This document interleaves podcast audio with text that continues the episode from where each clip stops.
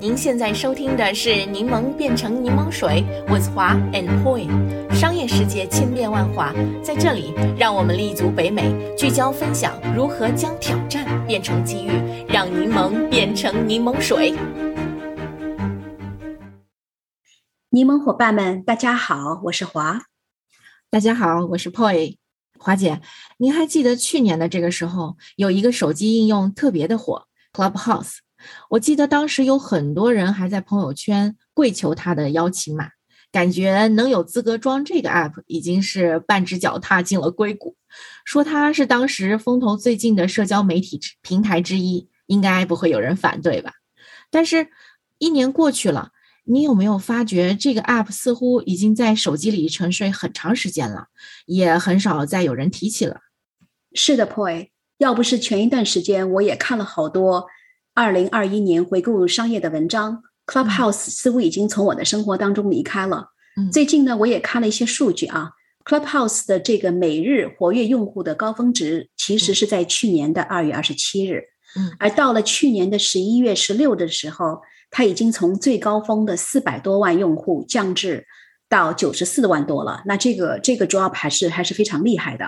嗯，对的，那个时候我记得 Elon Musk。是在那个为 Clubhouse 在 Twitter 上狠狠的拉了一波关注，由此也可见明星效应的强大。可是华姐，为什么这么火爆的一个平台，一年以后感觉就好像过气了呢？嗯，对我也是这样认为的，好像已经没有一年前的那些风头了。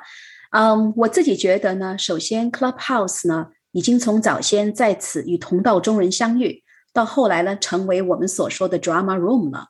我呢，其实并不是 Clubhouse 的忠实用户，但是呢，在去年有些时候啊，也去凑热闹，也曾经上去去听过一阵子。但是呢，每次收听的感觉啊，就让我回到了二十多年前很流行的那个 Microsoft Messenger Room。只不过呢，它从这个形式啊，就从文字转到了语音。跟那个 Messenger 非常相似的是，你可以在 Clubhouse 里面听多听到很多有趣的见解。但是有很多时候呢，也会听到跟自己的道德标准、行为处事方法背道而驰的言论，甚至呢更多是谣言。嗯，所以呢，听的有的时候会听得怒火中生的感觉。啊，正因为这样子呢，很多 Clubhouse 的房间啊，它的内容为了吸引听众，经常呢会有意识的去策划可以激起争议的话题。那么啊，Clubhouse 呢作为一个社交媒体平台本身。它呢，对很多我们所说的有害的内容的监测和控制呢，似乎还没有自成系统。是的，是的，啊，那个时候我也是跟风进去体验过一段时间，新鲜劲儿过了以后呢，我觉得自己好像是在迷雾中前行，一切都是未知的。尽管我们是可以选择房间的，但是内容的品质完全不可控，也不知道什么时候可以听到有质量的内容。呃，所以对于我这个平时看视频都是两倍速度快进的急性子，真的等不了。嗯，我相信对于很多时间宝贵的人来讲，这个分分钟都有更好的选择可以替代它。喂，你讲的非常的正确。现在的社交媒体真的是内容多如牛毛啊，选择实在太多了，而人的时间又是非常非常的有限。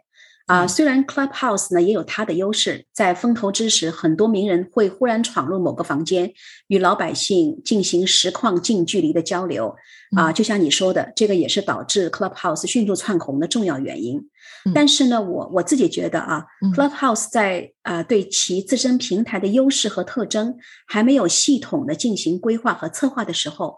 就忽然之间意想不到的成为了一个最热门的平台，所以呢，一下子好像不知道自己未来的发发展方向应该是什么。更多的时候呢，似乎在应付忽然汹涌而来的人流。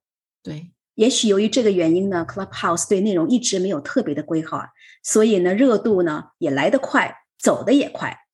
您说的很对，常言道嘛，得到得太容易，也就不懂得珍惜了。不过，我猜想这可能也是 Clubhouse，它确实太新了，它没有很好的掌握好，就是扮演平台这个角色的玩法。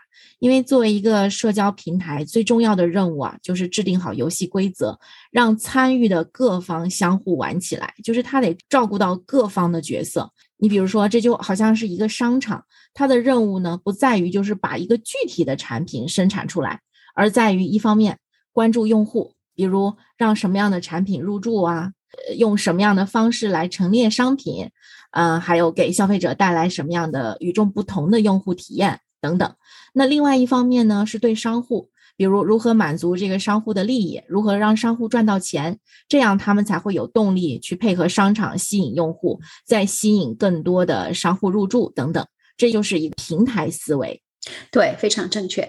你刚才提到了很多关于盈利的模式的问题。对，那么现在呢，社交媒体通过与广告商的合作赚钱，已经是非常基本的赚钱规则了。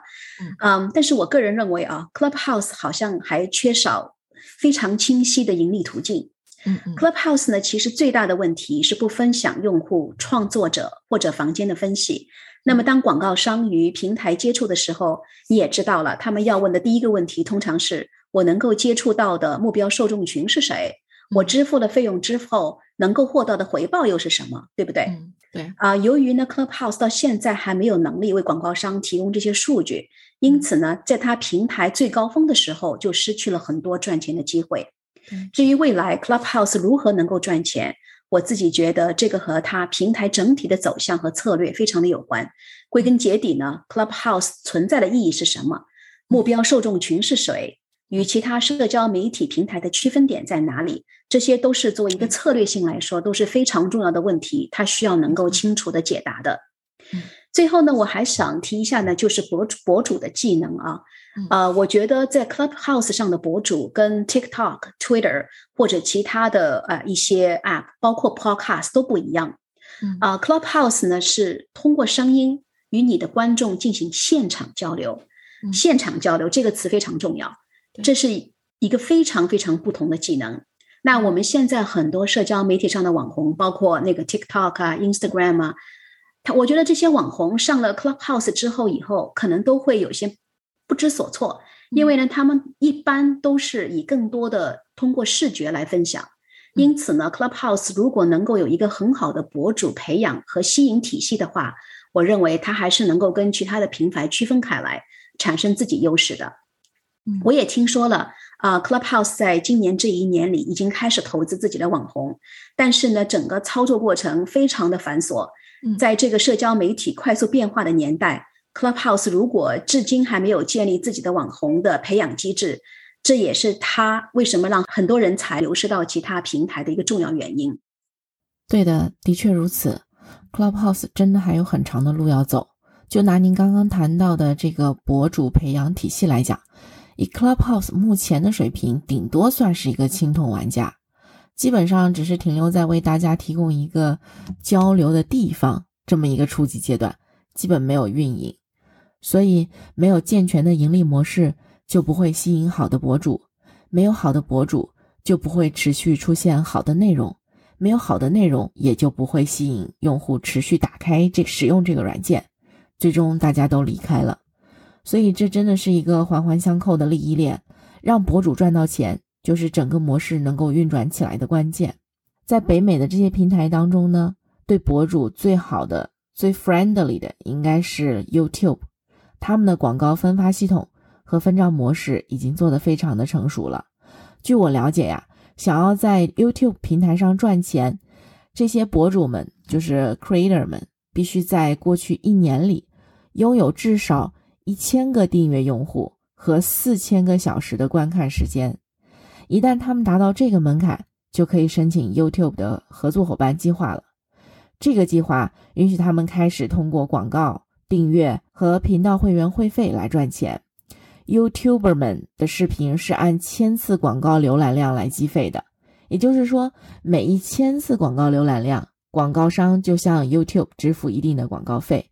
其实这样广告商们也开心，至少他们花钱花得明明白白，知道有多少人看了，而且目标受众也是非常精准的。那 YouTube 这边收到广告费以后，会分走其中的百分之四十五。Creator 拿走剩下的百分之五十五，其实这也不错哈，大家都有钱赚。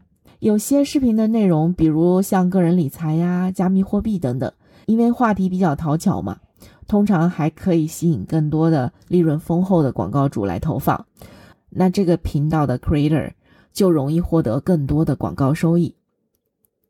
大家仔细想想啊，其实 YouTube 的这一套机制非常的聪明，它照顾到了各个相关利益方，因为它通过政策的倾斜，用一个无形的手就调动了各方的积极性，尤其是 Creator 们，一方面努力的做更好的内容吸引用户，另一方面就想尽办法吸引用户订阅、点赞、加会员，因为这些做法。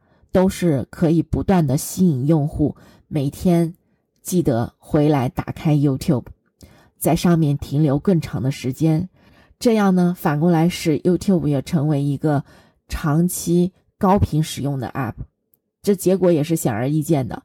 作为全网用户数一数二的平台，广告主们也就心甘情愿的在这里付费打广告了。